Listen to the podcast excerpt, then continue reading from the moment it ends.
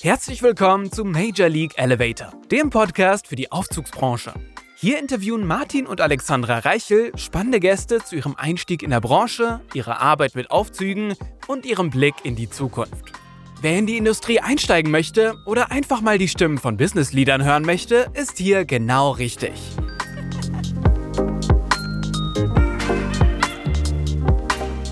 Hallo und willkommen, liebe Zuhörer des Major League Elevator Podcast. Hier ist euer Alex. Und hier ist der Martin. Servus und hallo. Wir freuen uns sehr, dass ihr heute wieder eingeschaltet habt. Äh, wir haben eine neue Folge von unserem Podcast für euch. Eine kurze Ankündigung. Teil 1 folgt heute, Teil 2 in der nächsten Ausgabe. Genau, weil wir heute zwei Gäste zu Gast haben. Und deswegen dauert es doppelt so lang. Genau, zwei also, Gäste, doppelte Zeit. Freut euch auf die Folgen. Genau. Viel Spaß beim Zuhören. Servus. Hallo und herzlich willkommen in einer neuen Folge von Major League Elevator. Hier ist die Alex und, und hier ist der Martin. Servus und hallo. Heute heißen wir herzlich willkommen. Ich sage schon mal nach Ditzingen an Christine Stamm, Projektleiterin beim Plan R und Klaus Romer, Geschäftsinhaber und auch Projektleiter bei Plan R. Hallo. Schönen guten Morgen. Guten Morgen aus Ditzingen. Servus. Hallo. Wir haben ja diesmal wieder eine Premiere. Heute mal im Duo-Duo. Sonst ja. sind wir immer zu zweit und unser, unser Gast alleine. Aber heute sind wir mal gespannt, wie das funktioniert, dass wir euch beide mal haben. Super. Genau. 2024 scheint das Jahr der Premieren zu sein. Das hm. ziehen wir jetzt mal sofort. Christine, möchtest du dich ganz kurz vorstellen? Sehr gerne. Ja, guten Morgen, Alex und Martin. Vielen Dank für die Einladung zum Podcast. Ah, wir haben uns sehr darüber gefreut. Und ähm, ja, mein Name ist Christine Stamm. Ich bin Projektleiterin bei der Plan R Ingenieurgesellschaft für Fördertechnik. Und ähm, ja, ich sage vielleicht so ein paar Worte über mich. Ich komme ursprünglich aus Karlsruhe, habe in Heidelberg Wirtschaftsingenieurwesen mit Schwerpunkt Maschinenbau studiert, bin dann ähm, in den Sondermaschinenbau gekommen habe dort meine Diplomarbeit absolviert und äh, bin auch später dort, ähm, wurde übernommen und war im Vertrieb tätig und bin dann in Stuttgart äh, bei Festner in den, im Aufzugsbau gelandet. Wie vielleicht bei mehreren bei uns in der Branche auch mehr oder weniger ein bisschen durch Zufall. Und ähm, mittlerweile ist es eine Leidenschaft geworden ich bin dann über den Vertrieb äh, mehrere Jahre ähm, zu, von Festner zu Probeil, bei Probeil im Endeffekt gewesen, bis ich dann äh, vor zwei Jahren zum Herr Roma gekommen bin, zum Klaus. Ja, vielleicht hier ergänzend, äh, die Frau Stamme hat mich damals, oder Frau Stadt, die Christine, die Frau Stamme hat mich damals angerufen und hat nachgefragt, sie würde sich gern äh, äh, ausbildungstechnisch etwas erweitern und äh, den Sachverständigen in diesem Bereich machen. Und äh, da musste ich ihr sagen, ja, da wäre es dann doch, doch ganz gut, wenn sie nicht bei einer Aufzugsfirma angestellt ist, sondern vielleicht doch aus dem freien Gewerbe mhm. kommt und äh, so dann in diesen Bereich mit einer entsprechenden Erfahrung dann einsteigt. Den Werdegang, den haben wir uns noch aufgeschrieben, die Fragen. Da werden wir sicherlich noch intensiv kommen. Ja, da haben wir ganz wie, viele Fragen. Noch. Wie du jetzt ja. kommst. Äh, Klaus, möchtest du kurz zu dir noch was sagen, bevor wir loslegen? Ja gut, also das ist natürlich eine sehr lange Geschichte, ja, weil kurz, äh, ich, kurz, bitte. ich habe 1975 begonnen, eine Lehre zu machen als Energieanlagenelektroniker, damals bei den Energieversorgungen Schwaben, EVS genannt, heute ENBW, kennt jeder in Deutschland, ein großer Energieversorger. Habe dort eine zweistufige Ausbildung gemacht, bin dann, habe dann äh, kurze Zeit dort gearbeitet, habe dann gekündigt, weil ich einfach den Drang hatte zu studieren. Meine Eltern sind aus allen Wolken gefallen, weil das auf dem Land bei uns am Bodensee nicht mhm. so üblich ist, wenn man eine Ausbildung macht, dass man dann auch noch meint, man muss da zu hat hören. Man ja was berufen zu werden. Schon, ne? genau, da hat man was Bodenständiges und jetzt verdient der Bube auch Geld und ja. jetzt meint er, jetzt muss er auch noch zum Studium gehen, ja. ja. Gut, äh, dann habe ich, äh, nachdem ich mittlere Reife hatte und eine Ausbildung hatte, konnte ich nicht direkt studieren. Ich musste dann sogenannte Vorsemester machen, um eben die Fachhochschulreife zu erlangen. Das habe ich dann an der Fachhochschule Biberach gemacht und bin dann von dort äh, gewechselt nach Esslingen an die Ingenieurschule, damals Fachhochschule für Technik Esslingen. Äh, die Ingenieurschule Esslingen war mir deswegen so wichtig, weil es eine äh, Hochschule ist oder im, im Fachhochschul- oder technischen Hochschulbereich auch heute noch ist, die ein äh, so sehr hohes Ranking hat. Und äh, sie war eine der ersten Ingenieurschulen Deutschlands, gegründet vom König von Württemberg, schon im vorletzten Jahrhundert. Ja, und so kam ich dann nach Esslingen zum Studium, habe dort Elektrotechnik studiert und war nach dem Studium äh, etwa anderthalb Jahre in einem TGA-Büro tätig für Elektrotechnik, Gebäudeausrüstung äh, im Indust industriellen Bereich. Wir haben dort Werke äh, geplant für die IBM noch in Deutschland, die es mittlerweile nicht mehr gibt. Also da sieht man schon, dass die Historie doch etwas weiter zurückliegt. Oder wie alt du bist. das erzähle ich dann auch gleich noch.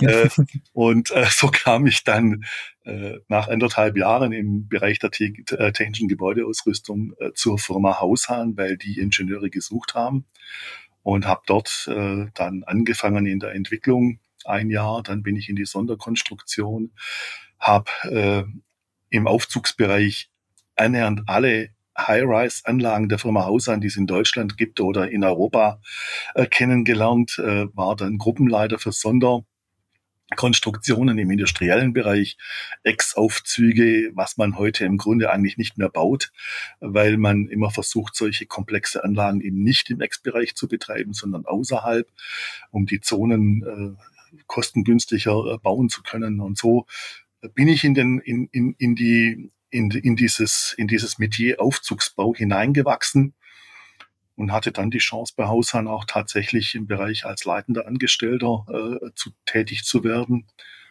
Ja, und so war ich dann 14 Jahre bei Haushahn und wie jeder weiß, wurde die Firma Haushahn durch einen bedauerlichen Vorfall 1998 kurz vor Weihnachten an äh, die Firma Schindler, an den Konzern aus der Schweiz veräußert.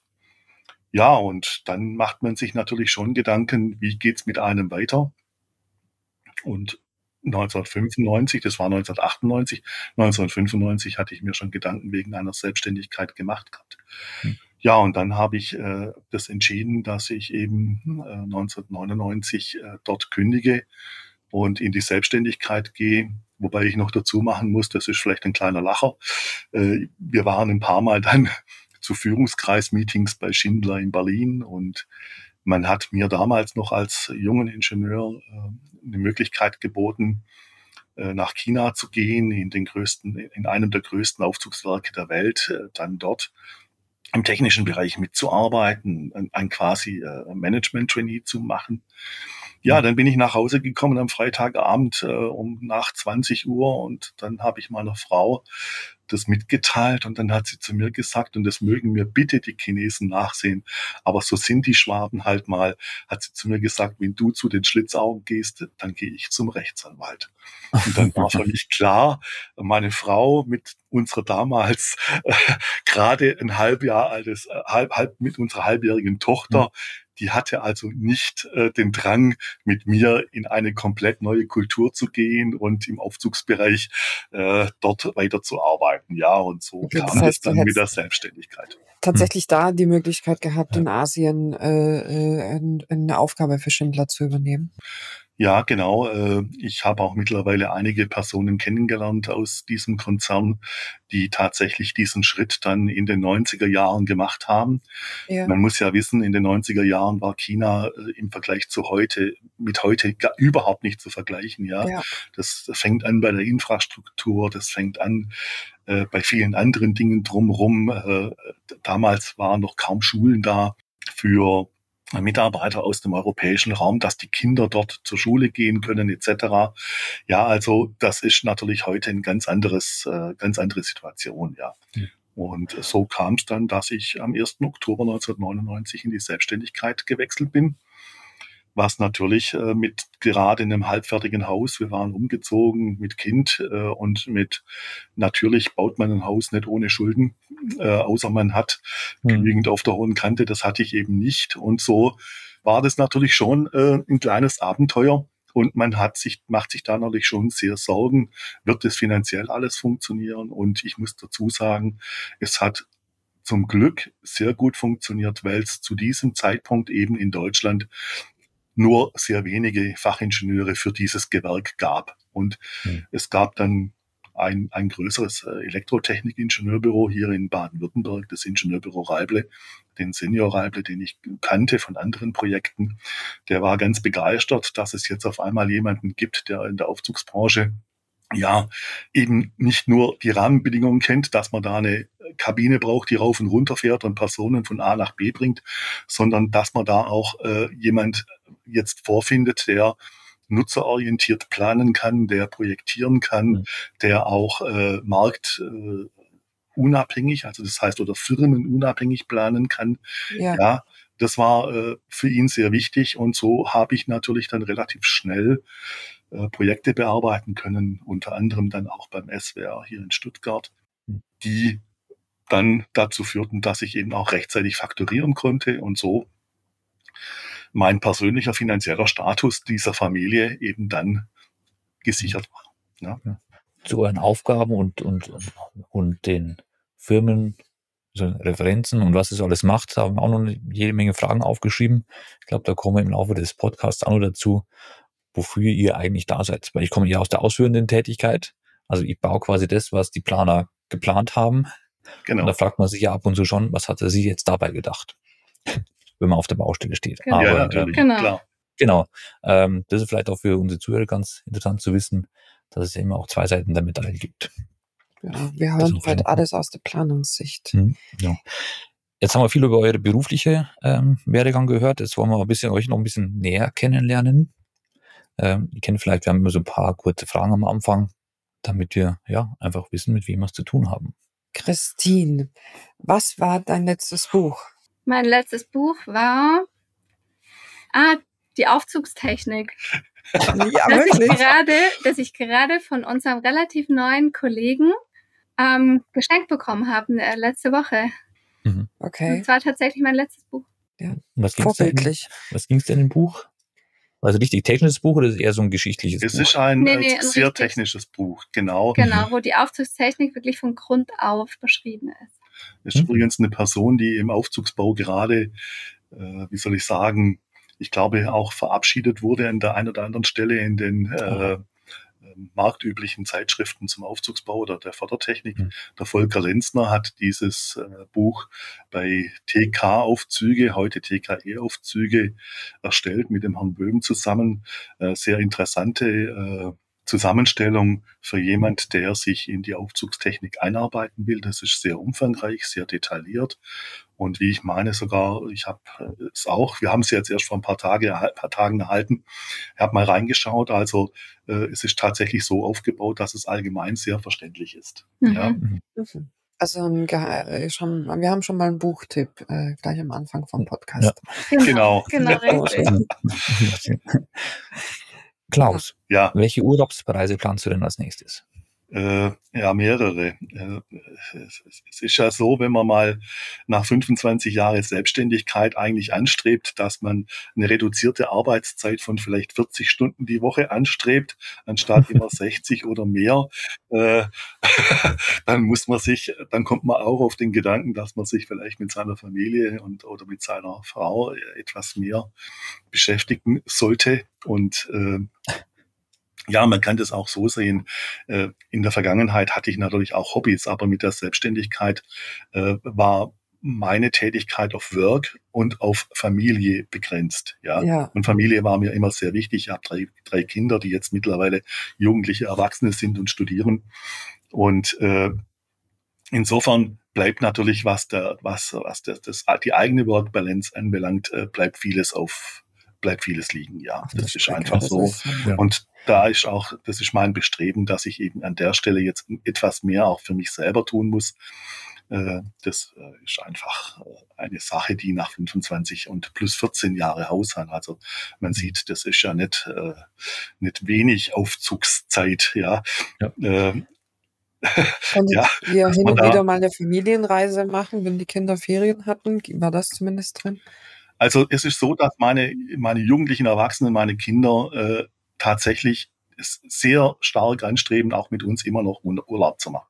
Mhm. Äh, das freut mich irrsinnig. Wir werden jetzt äh, in der Woche vor, Weihn äh, vor, äh, vor Weihnachten, vor Ostern, werden wir, äh, werden wir zum Skifahren gehen.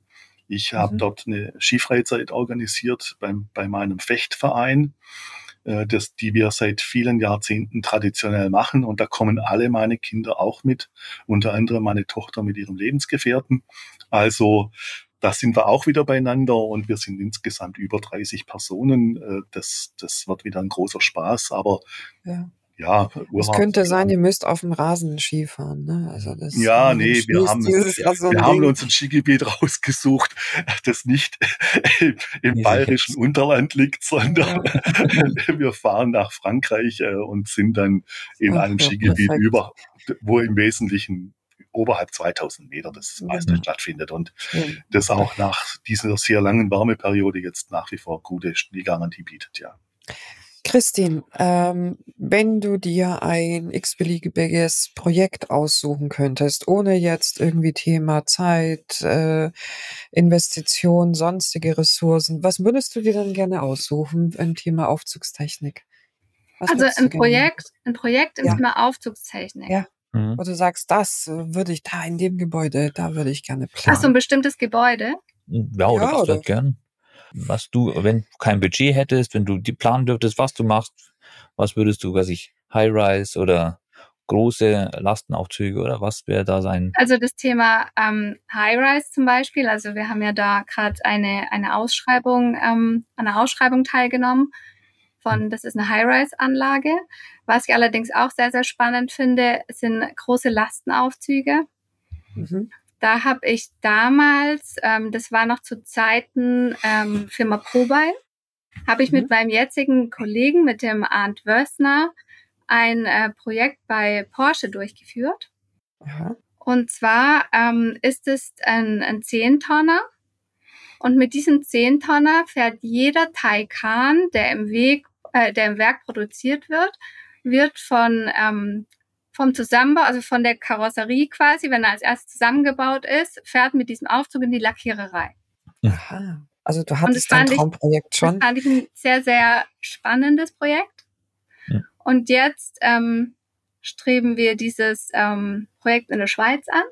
Ja, wobei wir wahrscheinlich äh, als Planungsbüro hier vielleicht doch denn ja nicht zum Zuge kommen, äh, es, äh, natürlich, das ist ganz normal. Wir, wir stehen im Wettbewerb zu anderen Planungsbüros ja. und wenn es um High-Rise-Anlagen High in Europa geht, äh, da sind wir leider eben nicht immer nur oder wir werden meistens angefragt, hm. aber wir haben halt da bedauerlicherweise nur eine geringe, äh, geringe Zuschlagsquote, weil natürlich äh, es das ein oder andere Ingenieurbüro in diesem Bereich gibt, die eben schon seit Jahrzehnten hier tätig sind und äh, die dann da bevorzugt werden bei der Beauftragung. Und äh, es ist tatsächlich so, High-Rise-Anlagen sind natürlich schon äh, ein Leckerbissen für jemand, der in der Aufzugsbranche planend tätig werden will und oder tätig ist. Und äh, wir haben in den letzten Jahren einige äh, Projekte diesbezüglich auch umgesetzt und äh, die machen natürlich wahnsinnig Spaß. Auf der anderen Seite aber, das haben wir natürlich mittlerweile auch feststellen müssen, sind sie hinsichtlich des Aufwands nicht so sonderlich lukrativ. Also es ist immer mhm. so, ein, so ein zweischneidiges Schwert. Äh, wie geht man mit solchen Projekten um? Aber, und das muss man wirklich auch sagen, wir haben hier ein Team beieinander, das eben in der Lage ist, solche Projekte, äh, wie soll ich sagen, hinsichtlich der Qualität zu planen und zu projektieren. Und äh, das ist, oder da muss ich auch ganz ehrlich sagen, da bin ich richtig stolz drauf, weil das können nur ganz wenige Büros in Deutschland oder in Europa überhaupt. Das unterscheidet uns vielleicht auch zu den Wettbewerbern in diesem Bereich, äh, weil wir eben hier auch aufgrund der unterschiedlichen Projektleiter mit ihrer unterschiedlichen Vita ganz, äh, ganz viel Wissen hier einbringen können und äh, für diese Investoren oder und, und äh, Bauherren, dass wir da eben wirklich mit höchster Qualität planend tätig werden können. Gibt es denn äh, eine Definition, ab wann High-Rise eine High-Rise-Anlage ist? Oder sagt man? Ja, also ich würde mal so sagen, sobald wir mal mehr wie oder schneller wie 2,0 Meter pro Sekunde fahren, mhm. also zweieinhalb, drei Meter pro Sekunde, dann haben wir ja auch eine entsprechende Anzahl an Haltestellen. Und dann geht es ja auch meistens darum, dass man, äh, dass die Förderleistungslogistik hier funktioniert in solchen Gebäuden, ja. Und diese Berechnungen jetzt für das, was in der Zukunft ansteht, eben multikulturelle Gebäude, wo Menschen drin wohnen, wo sie drin arbeiten, wo sie einkaufen gehen in diesen Gebäuden, äh, das, das wird die Zukunft sein in den großen Städten der Welt. Und äh, jemand, der das Know-how hat, äh, logistisch hier und also die, die Logistik für solche Gebäude, Vertikallogistik für solche Gebäude zu, zu entwickeln, zu planen, der äh, ja, der muss sich schon entsprechend aufstellen und muss ein gewisses Know-how haben. Ansonsten wird, wird sowas in der Zukunft nicht richtig funktionieren. Und Gebäude, diese Gebäude müssen funktionieren. Hm. Gibt es dann in Europa einen großen Markt dafür, für High-Rise? Ich meine, es wird eine, Europa ist jetzt nicht so bekannt dafür, dass sie reihenweise Hochhäuser in die Landschaft stellen. Also eher ja, Asien, also arabische die, Länder. Die High-Rise-Gebäude in Europa sind im Wesentlichen nicht dadurch gekennzeichnet, dass es eben multifunktionelle Gebäude sind. Ja. Hm. Allerdings muss ich dazu sagen, dass wir vor Corona einige Projekte in der Vorplanung hatten, wo diese Dinge geplant wurden. Also Gebäude, äh, die zum Beispiel 30 äh, Etagen hatten. In den unteren Etagen war vorgesehen äh, Handel, Restaurants, dann in dem, in dem ersten Segment äh, aufwärts bis zur etwa der Hälfte der Etagen als Büro- und Verwaltungsgebäude und darüber dann hochwertige Wohnungen.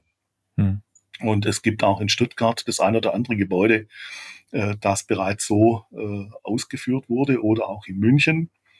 Aber für diese multifunktionalen Gebäude, da sieht man schon, da, sowas läuft eher in der Welt ab als in Asien oder Amerika, wo eben äh, auch die Städte aufgrund ihres, ihres äh, Platzangebotes eben in diese Richtung hinarbeiten. Ja, der, wir, wir kennen Studien, äh, wo, wo es eben Horizontal- und Vertikallogistik in Städten womöglich in 20 Jahren ganz anders aussieht wie heute.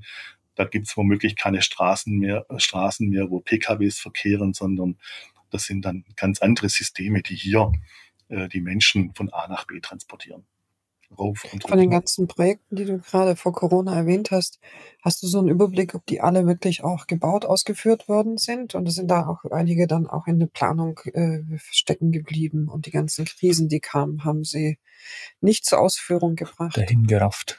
Also diese, Geba diese, diese Planungen sind alle stecken geblieben. Die sind alle mhm. zurückgestellt mhm. äh, auf unbestimmte Zeit, weil durch durch Corona wurde eben auch gerade was den Büroraum anbelangt, äh, hat sich ja massiv was verändert. Ja, also wir sehen es auch hier bei uns im Umkreis, in Stuttgart, Weinendorf etc. Da stehen mittlerweile von, von Firmen, namhaften Firmen, stehen die Büros äh, bis zu 50 Prozent auch jetzt noch leer, weil mhm. die, die Mitarbeiter tatsächlich im Homeoffice arbeiten oder die ganzen, die ganzen Büroetagen werden komplett umgebaut. Die Menschen haben oder die Mitarbeiter haben keine festen Arbeitsplätze mehr. Sie haben nur noch Springerplätze. Sie buchen sich ein. Dann sind sie wieder zu Hause. Das heißt, der Bedarf äh, ist enorm zurückgegangen und gerade in Büroflächen, die, und, und das waren eben multifunktionale Gebäude. Das heißt, äh, so ein Gebäude komplett als Wohnhaus zu bauen, war mit Sicherheit uninteressant. Äh, wenn, wenn, wenn, wenn Sie sich vorstellen, so eine Wohnung in, in, in, in der 22. Etage mit vielleicht 80 Quadratmeter, äh, die, die wird halt nicht für, für 800.000 Euro verkauft oder, oder eine Million, sondern die liegt eben dann bei wahrscheinlich dem Doppelten. Und genau. der Bedarf dazu war einfach nicht mehr da. Die Investoren haben zurückgezogen. Ja, und es waren insgesamt, würde ich mal sagen, an die fünf Projekte, zwei im Großraum Stuttgart und drei im, in Nordrhein-Westfalen, wo, wo also diese, diese, diese Planung komplett eingestellt wurde. Ja. Mhm. Okay. Ich fahre fort, Klaus. Gibt es denn einen Ort auf der Welt, wo du unbedingt nochmal hin möchtest oder mal hin möchtest? Mal hin möchte. Mhm. mhm. Ja. Also ich weiß, dass du ein begeisterter Bergsteiger bist. War. Wo kann ja, man wieder kommen? Ja, ja genau. des Bergsteigens. Lacht der ja. Klaus über sich selbst. also ich würde es mal vielleicht so formulieren. Wenn ich in der, wenn ich der Sprache Englisch deutlich mächtiger wäre, wie ich es eigentlich bin als Schwabe, man kennt ja das Schwäbisch äh, von unserem Herrn Oettinger, äh, und da gehöre ich auch mit dazu, wenn ich Englisch spreche, äh, dann wäre ich vielleicht heute nicht mehr hier in Deutschland dann hätte ich mit meinem Aufzugswissen Europa verlassen und würde vielleicht, gerade weil ich eben dieses Interesse äh, Natur und Berge habe, wäre ich wahrscheinlich in Kanada gelandet. Ja, also die, die, die Städte okay. Calgary und, und Vancouver sind für mich eigentlich ein Traum. Ich war in beiden Städten und dort zu leben, zu, zu arbeiten, wäre für mich ein Traum. Ja. Aber wenn ich jetzt drüber nachdenke, wo ich gerne noch hin wollte, ja, dann muss ich sagen, mich interessiert, und da war ich noch nie, Südamerika. Ja, also Argentinien, Chile, das sind für mich so, so Länder, wo ich ganz gern mal die Fühler ausstrecken würde und mal schauen würde, was könnte man denn da machen. Wir haben jetzt natürlich mit der Christine und auch mit einem neuen Mitarbeiter äh, habe ich Menschen bei mir im Büro, die den Fremdsprachen mächtiger sind wie ich. Und mit diesen Personen kann man natürlich auch vielleicht mal international anknüpfen um auch äh, in Planungen oder in Pro Projekte einzusteigen, die vielleicht in Südamerika oder in Asien oder auch in, äh, in Australien äh, äh ja stattfinden. Ja. Und also Plan Air International. Plan Air International. Sozusagen. Hört sich gut an. Das ist der Plan B quasi. Genau, ja, das ist der Plan B. Plan genau. International. Genau. genau. Äh, Klaus, kurze Frage. Was hätten deine Frau zu Kanada gesagt? Weil Frau, habe ich gelernt, hat ein gutes Mitbestimmungsrecht Sogar eure Partnerschaft. Überproportional eigentlich auch. Ja, Gut, natürlich. Also äh, meine Frau ist äh, äh, meine große Stütze, ja, die man meistens nicht wie immer. Sieht. Ja, weil, weil sie ist halt deutlich kleiner und schlanker wie ich und dann geht sie hinter mir, verschwindet sie hinter mir. Also äh, wenn man das jetzt mal vielleicht so projiziert, Vancouver ist ja mitunter die größte chinesische Kolonie auf dem nordamerikanischen Kontinent. Also wenn Aha, Sie in mhm. Vancouver leben und über die Straßen laufen, dann haben Sie eigentlich schon den Eindruck, Sie wären in Asien oder in Shanghai. Mhm. Ja, äh, nur so viel dazu. Aber meine also dann Frau, will sie nicht. meine Frau ist sehr bodenständig und auch mit Stuttgart stark verbunden und ich könnte mir aber schon vorstellen, diese, die, diese Region Vancouver, Calgary, das hätte ihr mit Sicherheit auch sehr gut gefallen, ja. Mhm. Weil wir waren ja gemeinsam auch schon dort und äh, ja, mit tolle, also tolle passt. Daumen nach oben. Getreu nach dem Motto, meine Frau unterstützt mich bei allen ihren Entscheidungen. Ja, genau. Ja. Das leben wir täglich. Sie würde jetzt, wenn sie hier sitzen würde, sagen, er fragt mich auch nicht immer. Und er genau. entscheidet genau. von sich aus. Äh, über mich hinweg manchmal. Aber ich sag's mal, die Fragen, die, die uns beide betreffen, äh, hm. die entscheiden wir gemeinsam. Ja. Ja. Hm. Ganz klar. Christine, ich hätte noch eine kurze Frage, bevor wir so ein bisschen in, mehr in die Aufzugstechnik äh, gehen.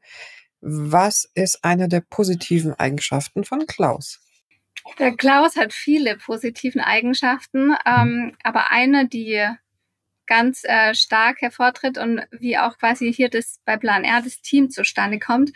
Ähm, er hat eine sehr, sehr gute Hand dafür und ein, ähm, ein Gefühl dafür, welche Menschen gut ähm, zusammenpassen und gut zusammenarbeiten können. Und ähm, wir haben hier wirklich ein 1A-Klasse-Team, muss man, muss man so sagen. Der Klaus hat uns alle auserwählt und ähm, zusammengewählt und wir arbeiten so gut miteinander, es harmonisiert. Wir haben Spaß zusammen, wir machen unsere Späße, wir unterstützen uns gegenseitig, jeder hilft jedem. Wir haben sehr interessante Themen, fachliche Themen, wir diskutieren und ähm, helfen uns gegenseitig, kommen auf neue Ideen. Das ist ähm, das, was ein Klaus ganz stark ne? ausmacht. Und er und aber der Klaus hat immer, zeigt immer, wer hier der Kopf von Plan R ist, ähm, wer hier die Basis geschaffen hat und ähm, ist auch immer für uns alle da, also mit seiner äh, immensen Fachkompetenz. Und äh, ja, das müssen wir eben ganz hoch anrechnen. Das ist einer der vielen guten Eigenschaften, die er hat. Ja, Schön zu hören, ne? Ja, Hat sich der das Podcast wieder Da gelohnt. schwillt die Brust an. War jetzt ja schon ein ganz kluger Zug, die Mitarbeiterin mit hier an den Frage, Tisch ne? zu bringen. Ja. Klaus, die Frage geht natürlich zurück. Was ist denn eine, eine der positiven Eigenschaften von Christine? Also zunächst möchte ich vielleicht mal noch eins vorwegstellen. Meine, äh, meine Philosophie hier im Büro ist die, dass ich niemand in ein Korsett zwingen möchte. Dass die Menschen, die um mich herum sind, die Mitarbeiter, dass die äh, so arbeiten müssen, wie ich das will, wie ich das haben will. Also ich bin kein Herr Krupp wie bei Trigema, sondern ich bin jemand, der vielleicht an der Stelle soziologisch ganz anders denkt. Ich will, dass meine Mitarbeiter ihre Stärken hervorbringen, ihre Stärken nutzen, ihren Charakter nutzen, um in diesen Projekten zu bestehen. Und das ist manchmal nicht ganz einfach da draußen. Das heißt, ich bin im Grunde der Berater meiner Mitarbeiter. Ich unterstütze sie an jeder Stelle, sobald sie zu mir kommen. Ich will, da findet natürlich auch ein Dialog statt, ein fachlicher Dialog. Aber eine Sache ist mir ganz wichtig. Ich kann meine Mitarbeiter nicht einfach so motivieren. Ich muss die Voraussetzung schaffen, damit sie motiviert, motiviert arbeiten können. Und das ist meine vorrangige Aufgabenstellung hier im Büro. Und das möchte ich auch oder versuche ich auch an meine Mitarbeiter weiterzugeben, ja. Dass sie, wenn sie irgendwo Defizite sehen, dann kommen sie zu mir und dann reden wir darüber und dann schaffe ich die Voraussetzung, dass sie eben zu diesen Punkten an diese Punkte motiviert herangehen können. Und das ist, denke ich, äh, aus meiner Sicht ganz wichtig. Ja, wir sind hier völlig unterschiedliche Charaktere. Die, die, die Projektsteuerung und Planung, die sieht auch von dem einen zum anderen immer etwas anders aus. Und das will ich nicht in ein Korsett zwingen. Wichtig ist nur das Endergebnis für unsere Kunden und das muss einfach top sein. Und da lege ich großen Wert drauf. Und ja, jetzt nochmal zurück zur Frage, die war wie? Eine positive Eigenschaft von, Von der Christine. Ah ja, danke für die Unterstützung. ja, es ist schon einige Jahre her, da kam die Christine zu uns ins Büro und hat sich als neue Vertriebsmitarbeiterin von der Firma Probel vorgestellt. Und äh, der erste Eindruck war einfach jemand, der die Courage hat zu sagen, ich suche jetzt mal Kunden auf oder ja, Planungsbüros auf, weil die mir ja auch Kunden zuführen können. Äh, das fand ich richtig toll. Ja, es gibt viele, viele Vertriebsmitarbeiter bei den Aufzugsfirmen hier, auch in Baden-Württemberg. Äh, die sind seit Jahren dort tätig, die habe ich noch nie gesehen. Ja, Hm. aber sie hat, hatte die Courage und hat sich, hat gesagt, okay, ich gehe mal zu diesem Büroplan R, ja, wo diese äh, Herrentruppe sitzt, die Aufzüge plant. Und das hat mich also an diesem Tag, dieser Kaffee, den wir da gemeinsam getrunken haben, an unserem Stehtisch hier im Foyer, der war einfach erstmal beeindruckend. Wie sie, ihre Person, wie sie sich dargestellt hat und wie sie uns rübergebracht hat, wie sie zukünftig für die Firma Probel hier in der Region Stuttgart oder in der Region, in der sie eben tätig sein sollte als Vertriebsmitarbeiterin, wie sie das machen möchte. Ja, und so kamen wir dann immer mehr in, in, in, in äh, hat, der Dialog eigentlich sehr gut funktioniert, auch mit ihren, mit ihrem Kollegen, mit dem Herrn Späth, der jetzt in Rente gegangen ist. Das waren für uns die Mitarbeiter der Firma, oder das war die Firma Probe, die Frau Stamm und der Herr Späth. Und dann kam eben so, ging mal nach zwei, drei Jahren war das dann der Fall, ne? Mhm, dein, drei, An- dein, An, dein. Anruf, Genau. dass du dich gerne hinsichtlich des Sachverständigen weiter, weiterentwickeln möchtest. Und und dann war für mich eigentlich klar, jetzt muss ich die Angel auswerfen, ja, um Mhm. äh, diese Person, die, die sich eben in der Aufzugsbranche äh, einen Namen gemacht hat, die sich mit allen Facetten der, der Aufzugsbranche äh, äh, Firmen gemacht hat, ob ich sie nicht vielleicht über diesen Weg äh, zu uns gewinnen konnte. Und es war halt auch der Zeitpunkt eingetreten, dass wir ja uns auch verjüngen müssen im Büro. Und heute muss ich sagen, so wie sie es vorher auch gesagt hat, sie hat sich hier im Büro ganz toll eingebracht. Wir haben einen, einen super Dialog. Ja, und auch das Weibliche hat jetzt hier mehr Einzug gehalten. Und zwar nicht nur im Bereich Bürotätigkeit, also äh, Sekretariat etc., Hm. sondern eben auch im Bereich äh, der Aufzugstechnik. Und da gehört ja mittlerweile nicht nur die Aufzugstechnik dazu. Wir, wir reden ja hier von Dienstleistungen, wir reden von moderner Kommunikation, von vielleicht ganz neuen äh, Servicegedanken und so weiter. Und da hat sie sehr viel mittlerweile eingebracht und das äh, ist einfach fantastisch. Und als, als Person, also als Person, ja, ist sie sowieso große Klasse. Also, ja. wenn es irgendwo klemmt, dann äh, ist sie eine sehr gute Schlichterin. Und toll ist sie.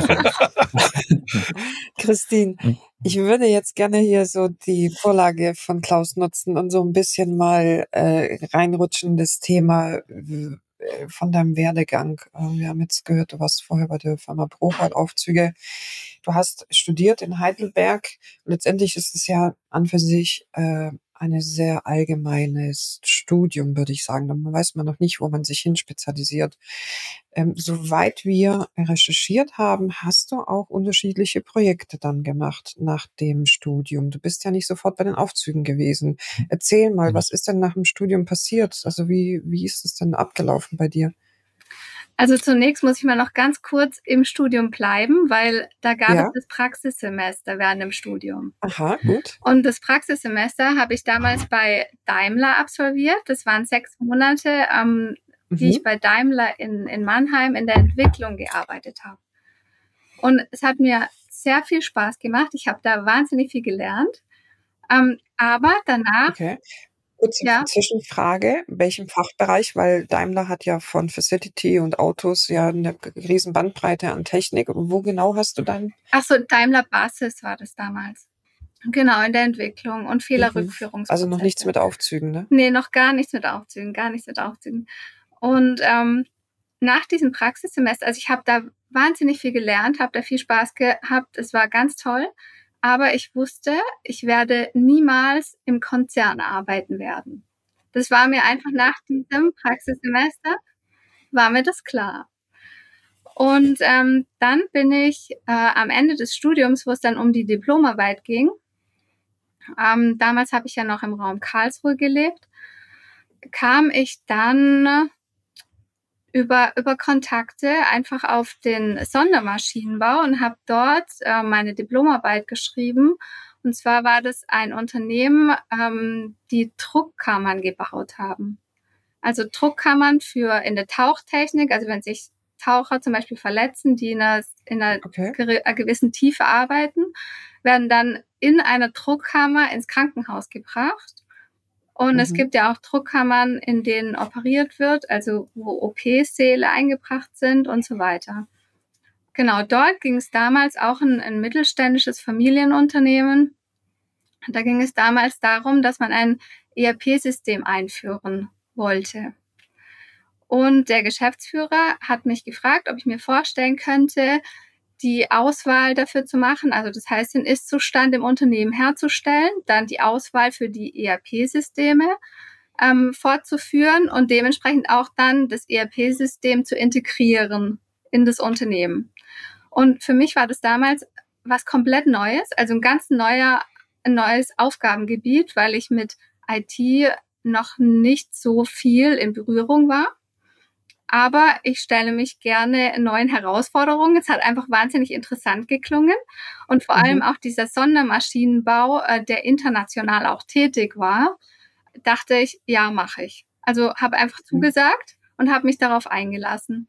Und das Interessanteste quasi an dieser Tätigkeit war, dass ich bin ja alle äh, Abteilungen des ganzen Unternehmens bin ich durchgegangen, habe die Ist-Zustandsanalyse gemacht, habe dann Auswahlgespräche geführt mit bestimmten ERP-Systemherstellern und habe da das passende System sozusagen gefunden. Ähm, als ich meine Diplomarbeit letztendlich dann ähm, fertig geschrieben hatte, hat mich mein damaliger Chef gefragt, ob ich mir vorstellen könnte, ihn im Vertrieb zu unterstützen, weil ähm, das Unternehmen ist, war oder ist ähm, international tätig und er hat einfach auch eine Nachwuchsperson gebraucht, die ihn intern unterstützt. Und äh, mhm. Vertrieb war schon immer so ein bisschen in meinem Hinterkopf, äh, was ich schon immer interessant fand und äh, bin ich dann dort eingestiegen. Ja, dann war ich dort, ähm, ich glaube noch zwei, drei Jahre, wenn ich es richtig im Kopf habe, und äh, wollte mich dann einfach weiterentwickeln. Habe mich dann auf verschied komplett verschiedene Positionen. Also Position war immer dieselbe, das war Vertrieb, das war mir klar. Mhm. Aber verschiedene Produkte. Und so bin ich im Assessment Center in Stuttgart bei der Firma Festner gelandet. Aha, okay. Mhm. Also und doch eher zufällig. Du hast aber ja. überhaupt keine Berührungspunkte mit Aufzügen, nichts gehabt.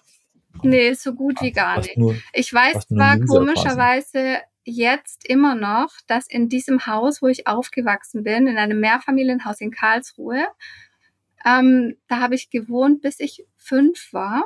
Und ich weiß, dass dort ein Haushahnaufzug eingebaut war, der hm. eine lindgrüne Kabinenausstattung hatte. Der Klassiker eigentlich, gell? Genau. genau, das weiß ich noch. Aber das war auch der einzige Berührungspunkt, den ich bis dahin mit Aufzügen hatte. Also wie ich vorhin auch schon kurz gesagt habe, wie viele von uns vermutlich, bin ich ähm, mehr oder weniger durch Zufall in die Aufzugsbranche gekommen, ja. Okay. Und hat sich dann hat sich nie mehr losgelassen. Genau, du bist von Festner zur Firma Probay, glaube ich, ne? Hm. Genau, richtig. Also ich war knapp dreieinhalb bis vier Jahre bei der Firma Festner hm. und ähm, bin dann über den der Vertriebsleiter von der Firma Probal hat mich damals angesprochen, ob ich mir vorstellen könnte, für die Firma Probal zu arbeiten und mhm. dort das äh, Vertriebsgebiet Stuttgart weiter auszubauen. Die Firma Probal ist ja ähm, stationiert, also hat er ihren Ursprung im, im oberschwäbischen Dürmentingen mit Fertigung, genau, also Niederlassung ähm, mit Fertigung. Und es gab damals nur so, einen kleinen, so eine kleine Service-Niederlassung in Filderstadt. Und äh, es war einfach gewünscht, dass dort der Vertrieb im Raum Stuttgart weiter ausgebaut ähm, wird. Und dann habe ich damals mit einem weiteren Kollegen in der Niederlassung Filderstadt bei der Firma Probeil angefangen. Genau. Du bist jetzt Projektleiterin, oder so schimpft man sich ja bei Plan R. Ja. Ähm, hat das äh, nichts oder hat das immer noch mit Vertrieb zu tun oder würdest du sagen, das ist eine komplett andere ähm, Schiene, die du jetzt hast? Und was liegt denn mehr? Also eher die Projektleitung oder den Vertrieb, um die Aufträge quasi ranzuholen? Was ist denn da so dein? Also die Projektleitung äh, hat eigentlich grundsätzlich sehr wenig jetzt mit dem äh, puren Vertrieb zu tun, ähm, den ich mhm. früher sowohl bei Festen als auch bei Proball gemacht habe. Ich fand es allerdings damals schon sehr spannend und, und habe schon damals gesagt, wenn ich was anderes noch machen werde, also ich habe im Vertrieb immer sehr, sehr gerne gemacht, aber eine Weiterentwicklungsmöglichkeit für mich und eine neue Herausforderung wäre die Projektleitung. Und hatte natürlich schon damals ähm, Plan R im Hinterkopf, weil äh, die Firma Probal und Plan R arbeiten ja auch schon seit vielen Jahren zusammen. Und ähm, mir ist schon immer aufgefallen, dass einfach hier jetzt im Büro, also bei Plan R, ähm, eine sehr starke Fachkompetenz vorhanden ist einfach. Also ich hatte ja damals auch den Vergleich zu mehreren Planungsbüros, ähm, mit denen wir damals zusammengearbeitet haben.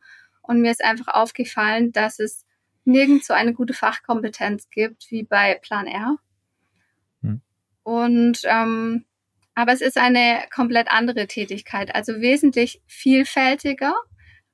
Es ist grundsätzlich jeden Tag was Neues und was anderes, auf das wir uns einstellen. Wir können ja, uns auch passiert. die Arbeit also ganz selbst mehr oder weniger einteilen. Also ähm, wir arbeiten ja in verschiedenen Leistungsphasen. Das heißt, wir haben zum einen die Planung, wir haben so generell die Klärung ganz am Anfang, dann kommt die Planung, dann ähm, kommt die Vergabe, das heißt die LVs, die wir vorbereiten und die Klärung, die wir mit dem Kunden durchführen. Dann führen wir Vergabegespräche, ähm, werten ähm, Angebote aus, bis hin zur Objektüberwachung, die wir dann draußen auf der Baustelle ausführen. Also jetzt einfach mal so, um Ihnen einen groben Überblick zu geben, da können, gehen wir bestimmt später noch genauer drauf ein. Das heißt, wir können uns schon mehr oder weniger einteilen, ähm, machen wir jetzt heute ein bisschen Planung und dann gehen wir mittags noch auf die Baustelle und noch auf die Baustelle. Dann ähm, in der Zwischenzeit klärt man bestimmte Sachen mit Kunden, Telefonate, die immer reinkommen. Dann hat man noch eine Submission, ähm, die, die auszuwerten ist. also wirklich jeden Tag sehr, sehr vielfältig. Wie oft seid ihr denn draußen an den Baustellen zum Kontrollieren oder zum Besprechen, dass das alles läuft? Das kommt auch ganz drauf an, wie viele Projekte wir haben, die gerade, die sich in LP8, also in der Leistungsphase 8 befinden. Denn da mhm. sind wir ähm, verstärkt auf der Baustelle. Natürlich auch schon im Vorfeld, wenn beispielsweise ähm, ein Projekt ausgeschrieben ist und eine Schachtkontrolle durchgeführt werden muss oder grundsätzlich mal draußen einfach geschaut werden muss, grüne Wiese brauchen wir uns nicht anschauen, aber mal äh, de, der Rohbau, die Fortschreitung des Rohbaus. Und im Schnitt kann man sagen, kann man das im Schnitt sagen, wie oft wir in LP8 so. Also das ist völlig zwei, unterschiedlich. Das kommt Woche, auf die Komplexität des ja. Projekts an. Es gibt durchaus Projekte, wo man manchmal wirklich fast täglich dort ist. Ja. Hm, okay. Aber wie ist denn das, wie ist denn das für dich, äh, wenn du ja draußen bist, ist ja der, der, der Ton auf den Baustellen auch ab und zu mal ein bisschen rauer. Und ähm, ich sage mal so, da wird auch gern mal ein Größenvergleich äh, auf den Tisch gelegt, um zu sagen, wer, wer hat jetzt recht und sowas. Denkst du, ähm, da hast du mit deiner weiblichen Art schon einen Vorteil, deinen Gegenüber mehr zu überzeugen, dass das jetzt gemacht werden muss oder ähm, dass dir der Aufzug jetzt in der Zeit unbedingt noch reingebaut werden muss, weil sonst die Zeitpläne nicht eingehalten werden können? Dass da also Vorteil würde ich ähm, würde ich so direkt nicht sagen, weil mhm. Ähm, wir haben ja hier, egal ob Frau oder Mann auf der Baustelle, ist, ist völlig egal. Es geht hier um die Fachkompetenz. Mhm. Und die müssen wir als Frauen vielleicht noch ein bisschen mehr unter Beweis stellen. Mhm. Also ähm, man merkt teilweise am Anfang ein bisschen, dass, so ein, dass erstmal geschaut wird, hm, wie viel Ahnung hat denn ähm, diese Frau, die jetzt da auf der Baustelle steht? Hm. Genau, dieses Abchecken irgendwie, wie viel wirklich Fachwissen sitzt in dieser Person. Mhm. Genau, richtig. Und darum geht's ja im Endeffekt auch. Also es geht ja jetzt nicht darum, ähm, dass wir Frauen ähm, dann quasi unsere weibliche Seite ausspielen, um, ähm, um den Monteur dazu zu bekommen, dass er den Aufzug schneller einbaut, sondern es geht darum, dass wir genau das gleiche Wissen haben wie unsere männlichen. Kollegen auf der Baustelle auch. Und, und das eben auch dementsprechend unter Beweis stellen. Und ja. dann gibt's da keinen Unterschied. Das war natürlich jetzt ein bisschen provokante Frage von mir aus, aber dieses Thema hatten wir ja auch schon äh, bei Marco Steck ähm, der auch gesagt hat, dass sich die weiblichen Kollegen auf der Baustelle oder auch generell draußen 200 Prozent mehr beweisen müssen als jetzt, als jetzt ein, ein Kollege, der da draußen einfach herrscht, ja. Das ist eigentlich immer noch schade, dass das so. Ja, ich glaube, das ist aber auch immer im Einzelfall. Aber es ist hm. tatsächlich so, das hm. Gefühl kann ich jetzt aus meiner Position auch geben, wenn man als äh, Frau kommt in einem Fachbereich, wo doch sehr männerdominant ist, dass dann schon diese Beweis irgendwo äh, gefordert wird zu sehen, wie viel Fachkompetenz sitzt denn da in dieser weiblichen Person drin, mhm. ja. Weil dann immer noch, glaube ich, so ein bisschen im Hintergrund diese große Fragezeichen entsteht. Kann sie das als Frau? So, das ist, glaube ich, so die Frage, die durch die Köpfe jagt. Aber ansonsten, ja, es, manchmal hat es einen Vorteil, Frau zu sein, aber das ist im Leben allgemein, auch im Alltag. Manchmal ist es ein Vorteil, manchmal ist es ein Nachteil. Ähm, so ist es einfach. Aber letztendlich geht es, glaube ich, darum, was es in einem selber auslöst. Ja, also ich äh, lebe mit dem Motto, ich habe in nie einem Bereich einen Nachteil gehabt, nur weil ich eine Frau bin. Und dann genau, funktioniert es genau in der Außenwelt genauso. Mhm. Ja, wobei man bei uns sagen muss, dass gerade in der Leistungsphase 8000 auf den Baustellen, vor allem im Neubau, mittlerweile auch äh, komplette Frauenteams oder äh, mhm. anwesend sind. Die, der Bereich mhm. Architektur und Bauingenieurwesen ist viel stärker äh, weiblich durchdrungen, wie jetzt hier, äh, ich sag's mal, der Bereich des Maschinenbaus oder der Maschineaufzug. Mhm. Und insofern äh, hat man da draußen schon sehr gemischte Teams. Und das ist oft 50-50, dass auch Frauen hier als Architektinnen im, im Baubüro äh, tätig sind. Also dort ist die Durchmischung schon äh, sehr viel stärker äh, das ist schön. Äh, vorhanden. Ja. Also mittlerweile sogar Montage, Montageteams, hm. mhm. genau. wo Frauen mitarbeiten. Christine, woher kommt denn dein äh, Interesse an der Technik an sich? Kommt es von elterlicher Seite her oder woran, was findest du toll und hast dich nie für eher eine administrative Tätigkeit entschieden? Also meine Begeisterung für die Technik kommt, hat den Ursprung schon in meiner Kindheit. Also mein Vater hat mich mit neun Jahren gefragt, was ich gerne mal werden möchte. Und damals habe ich ihm gesagt, ich will Ingenieur werden. Und ich habe mich schon immer, also Mathe, Physik, habe mich schon immer, Technik, habe mich schon immer sehr begeistert. Autos, Maschinen an sich, ähm, das war so das. Ähm, mein Großvater war Architekt und ähm, ich konnte mir auch mal vorstellen als Kind, dass ich in die Richtung gehe. Also ist ja auch ein Ingenieurberuf. Ja. Und ähm, daher, also das heißt, die Begeisterung für die Technik kommt schon aus meiner Kindheit, ja, und ähm, hat sich einfach so durchgezogen. Jetzt hast du Technik in Gebäuden, ne? Also du hast jetzt fast beides. Genau, richtig. Die Architektur und die Technik in der Architektur. Ja, und wir haben ja auch jeden Tag mit Architekten zu tun. Also wir ähm, ja. arbeiten ja zusammen mit den Architekten genau. und, und machen für die dann die Aufzugsplanung. Hm. Genau. Wie schwer ist es denn, die Wünsche der Architekten zu erfüllen? Die Wünsche der Architekten?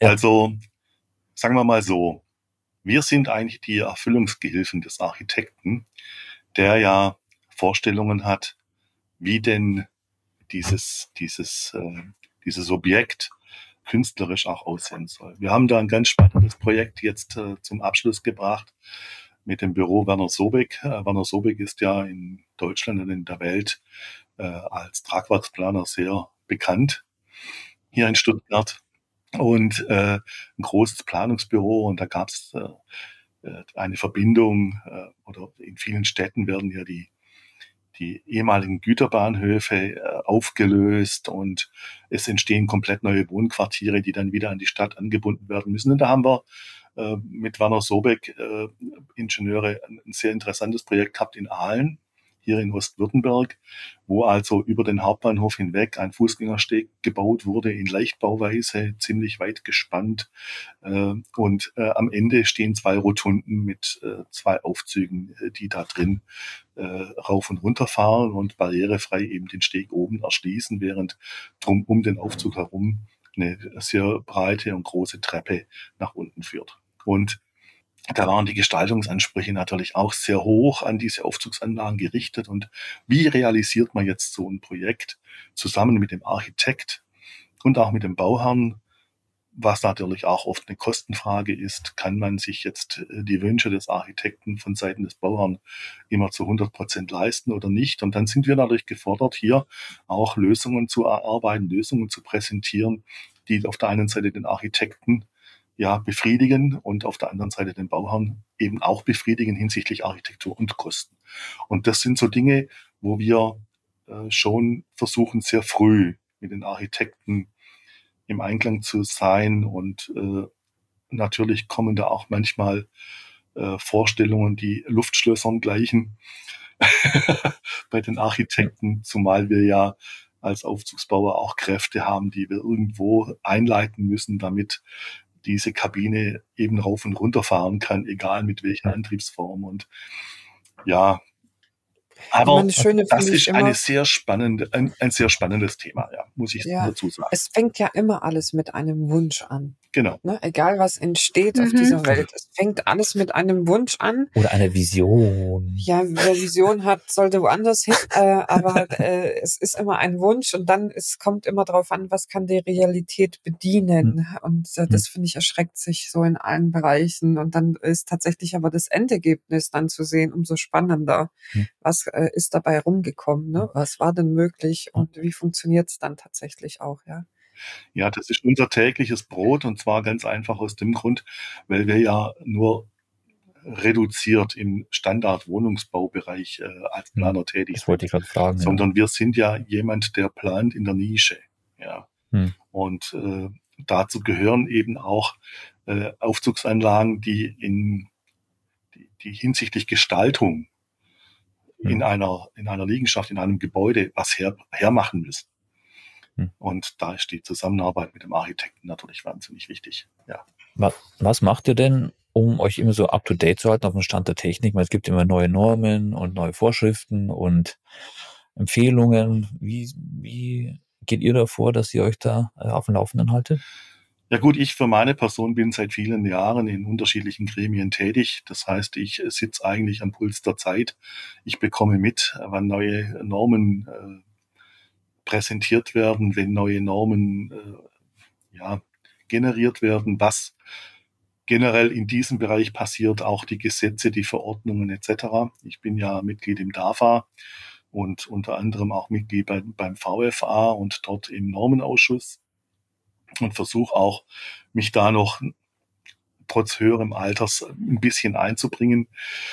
So sind wir natürlich, was diese, diese Punkte anbelangt, am Zahn der Zeit. Wir bekommen mit, was draußen passiert, wie der Wandel stattfindet, so wie jetzt zum Beispiel die neuen äh, Weltnormen anstehen, so wie es Europanormen gibt, ja. so wie es äh, die, die, die, die ISO gibt in, in Asien oder die, äh, die amerikanische Norm.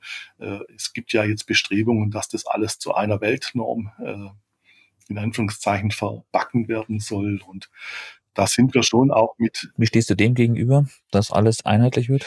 Natürlich, äh, das ver verbessert natürlich, äh, was äh, gerade für, für für Produkte, die weltweit am Markt abzusetzen sind von den, von den größeren Aufzugsfirmen, verbessert natürlich da die Möglichkeit, die so zu entwickeln, dass sie eben in, in diesen Bereichen keine Handelshemmnisse erfahren. Ja. Mhm. Das ist ja das Haupt, das Hauptziel gewesen der Europäischen Gemeinschaft, wie sie aus den äh, 50er, 60er Jahren heraus entstanden ist, dass man in Europa, in Europa eben Handelshemmnisse zwischen den Nationen abbaut. Wir kennen Aufzüge in, in Frankreich und in Spanien und Italien, die sind jahrzehntelang unterschiedlich, äh, unterschiedlicher Technik geprägt gewesen. Und mittlerweile ist es so, dass eben ein Produkt, äh, das kennen Sie ja auch, das in Italien äh, zu einer Bauartprüfung führt, eben in Deutschland auch äh, in Verkehr gebracht werden darf. Und mhm. äh, so halte ich das natürlich schon für einen Vorteil, äh, wenn man das äh, weltweit so sieht, zumal die ISO und die EN sich ja eh schon, würde ich mal sagen, eher angeglichen haben, wie jetzt zum Beispiel die Nordamerikaner oder die Chinesen, die ja auch eine eigene Norm haben. Ja, äh, das würde was jetzt zum Beispiel die Entwicklung von neuen Produkten anbelangt, äh, schon deutlich vereinfachen. Ja. Hm. Denkst du denn von der, von der, wie soll ich sagen, von der Vorschriftshärte her, wo ist da, ist da der Amerikaner da höhere oder ist da eher die Europäische Gemeinschaft oder die Asiaten? Wo, wo würdest du denken, was das? Also dazu muss ich sagen, ich habe jetzt die neue 8000er Norm noch gar nicht äh, gründlich durch, äh, durchgeschaut. Ja, da, da gibt es ja erste Entwürfe, äh, wo man jetzt äh, sich als, äh, als Nation auch mit Einsprüchen oder mit Empfehlungen einbringen kann. Äh, das Ganze läuft ja im Augenblick. Ja, äh, wie soll ich sagen? Also ich meine, der Sprung von der EN 81.1 zur EN 81 2050 war ja schon in Europa ein Sprung, der dazu geführt hat, dass die Produkte sich ähm, äh, gewaltig verändert haben. Ja, auch die, vor allem die Sicherheitstechnik. Hm. Und äh, inwieweit das jetzt Auswirkungen darauf hat, äh, weltweit Produkte am, am, an, an dem einen oder anderen Markt zu platzieren, wird man sehen. Ja, aber generell halte ich es eigentlich schon für eine Tendenz, die aus meiner Sicht ja schon erstrebenswert ist. Christine, denkst du manchmal, äh, so eine Vorschrift zur Norm ist zu übertrieben? Ja, das ist ein spannendes Thema. Ähm, die Normen, ähm, ja, sind immer ein bisschen so, wie soll ich sagen, es, sie geben eine Linie vor und sind ähm, aus meiner Sicht auch auf jeden Fall notwendig, ähm, lassen auch gewissen Handlungsspielraum ja, es ist auch immer ein Thema, wo man viel drüber diskutieren, ähm, reden kann, lassen immer viel Handrum, Handlungsspielraum. Ja, vielleicht ergänzend, es geht ja nicht nur um Normen. Wir haben ja in unserer Aufzugswelt Normen, europäische Normen. Wir haben Richtlinien, wir haben Verordnungen, wir haben Gesetze, wir haben äh, wissenschaftliche Veröffentlichungen. Und all diese Dinge, die gehören in ein Paket Standardtechnik.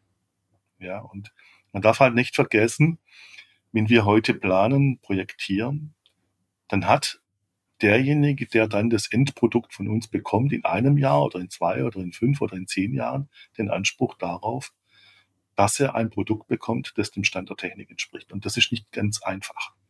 Ja, also wollen, nehmen wir einfach mal das Thema Brandfallsteuerung bei Aufzügen. Wir haben eine europäische Norm zu diesem Thema. Wir haben eine Richtlinie zu diesem Thema. Wir haben Brandschutzverordnungen zu diesem Thema. Und alle sagen in irgendeiner Form für die eine oder andere Situation was anderes aus. Und das ist manchmal gar nicht so einfach, das planungstechnisch so zu steuern, dass schlussendlich dann der Betreiber oder der Bauer das für ihn wirklich sinnvolle Produkt erhält. Ja, und da wird auch zum Teil massiv überzogen. Auf mhm. der anderen Seite muss ich sagen, die Normen sind vor allem für den Mittelstand die Möglichkeit, Produkte zu kommissionieren, zu bauen und dann in Verkehr zu bringen, während vor allem die Konzerne eben die Möglichkeit haben, aus den Normen auszuscheren und über Gefährdungsbeurteilungen und andere Möglichkeiten eben den, die, die Sicherheit nachzuweisen dieser, dieser Produkte und so auch innovativ arbeiten können. Also das ganz große Problem ist tatsächlich diese, dieser Riesenberg an unterschiedlichen Normen und Vorschriften, die wir immer im Blick haben müssen, damit wir schlussendlich unseren Bauern oder dem Betreiber ein Produkt übergeben können, das dem Stand der Technik entspricht, ja. Habt ihr intern bei Plan R so ein bisschen eine Fachaufteilung, wo ihr sagt, okay, wir haben hier den Spezialisten für Thema Brand, hier haben wir den Spezialisten für ein Ding? Oder obliegt es jedem Planer selbst komplett in allen Fachbereichen in, also in der Thematik drin zu sein?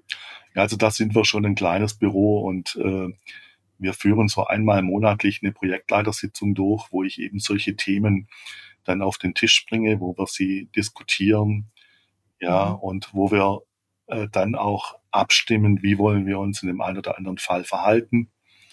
Ja, und äh, es zeigt sich jetzt eben, dass die letzten Jahre ein Thema immer ganz, ganz heftig diskutiert wird. Und das ist der fachgerechte Einbau von Auf Fahrschachttüren in ein Gebäude, wenn wir dem Brandschutz unterliegen. Wenn wir also mit dem Aufzug äh, okay. Brandabschnitte durchfahren und jetzt dieser korrekte Einbau der Türen in das Gebäude. Und wir stellen halt massiv fest, dass gerade auch draußen bei den Aufzugsfirmen, vor allem die dortigen Vertriebsmitarbeiter, hier so gut wie kaum Kenntnis haben über die Türen, die sie mit ihrem Produkt dann in dieses Gebäude einbringen, wie denn die zu verbauen sind. Ja, die hm. kennen mhm. zum Teil eben auch gar nicht die Bauartzulassung dieser Türen und da muss auch hinterlegt sein, wie die zu montieren sind, damit sie fachgerecht äh, diese Normen erfüllen. Und da werden wir im Augenblick massiv natürlich, sind wir immer im Dialog zwischen den Aufzugsfirmen, den Türenherstellern und, mhm. und äh, den, den Brandschutzsachverständigen. Ja. Und das ist ein ganz heftiger Dialog und äh, da muss ich ganz ehrlich sagen, da klemmt immer noch ganz gewaltig in unserer Aufzugswelt, weil eben dieses Gesamtwissen nicht da ist. Und ich sag's mal so, das ist annähernd jeden Monat oder alle zwei Monate ist das bei uns in der Projektleitersitzung Thema äh, der fachgerechte Einbau von Fahrschachtüren in, in die Maueröffnung am Gebäude. Ja. Und dann kommt hinzu, das ist, was das Thema anbelangt, gut, jetzt schweifen wir vielleicht ein kleines bisschen von den Fragen ab, aber äh, wir erleben hier einen massiven Rückgang an Qualität von Rohbauarbeiten. Hm, das wollte ich gerade fragen. Ja. Äh, ich, kann, ich kann Ihnen ein Beispiel geben. Wir haben kürzlich in einem Wohnhochhaus 17 Etagen, wo es darum geht, dass man automatische mhm. Türen einbaut, anstatt äh, den handbetätigten Drehtüren aus der Vergangenheit. Da haben wir äh, eine Schachtaufnahme gemacht, um festzustellen, kriegen wir automatische Türen rein und können gleichzeitig noch den Liegengreintentransport garantieren, indem die Kabine die entsprechende Größe hat. Äh, da stellten wir fest in einem Wohngebäude aus dem Jahre 1968, dass der Rohbau im plus minus drei Millimeter Bereich abweicht. Und heute stehen wir vor Schächten, vor Aufzugschächten, die im Rohbau errichtet werden, bevor wir einen Aufzug einbringen können. Da haben wir bei sechs, sieben Haltestellen plus minus fünf Zentimeter verdreht, krumm, schief, ja, und dann sollen wir noch unser Produkt einbringen können, sprich der Aufzugsbauer und wir Planer, was wir geplant haben. Ja. Und das führt dazu, dass wir uns auch Sicherheiten schaffen müssen. Also wir haben jetzt hier in der Projektleitersitzung kürzlich mal besprochen, sobald wir mehr wie acht Haltestellen haben, also der Schacht eine gewisse Höhe hat, können wir nicht einfach nur mit einem Standardmaß von 1,65 Meter bei einer 90 Zentimeter Tür in der Breite arbeiten, sondern wir müssen tatsächlich schon auf 1,70 gehen, damit wir hinterher nicht, so wie jetzt in einem Bauvorhaben auch, das wir betreuen, müssen wir Maueraussparungen von Türen nachsägen. Das muss man sich mal vorstellen, dieser Aufwand. Und nur deswegen, weil es da draußen im Gewerk Rohbau massive Abweichungen gibt eben weit über der zulässigen Rohbautoleranz. Das war der Podcast Major League Elevator. Wenn dir der Podcast gefallen hat, lass uns gerne eine Bewertung da und abonniere den Podcast, um keine Folge zu verpassen. Wenn du Themen oder Gästevorschläge hast, melde dich gerne bei podcast@uns.gmbh. Wir hören uns wieder bei der nächsten Folge.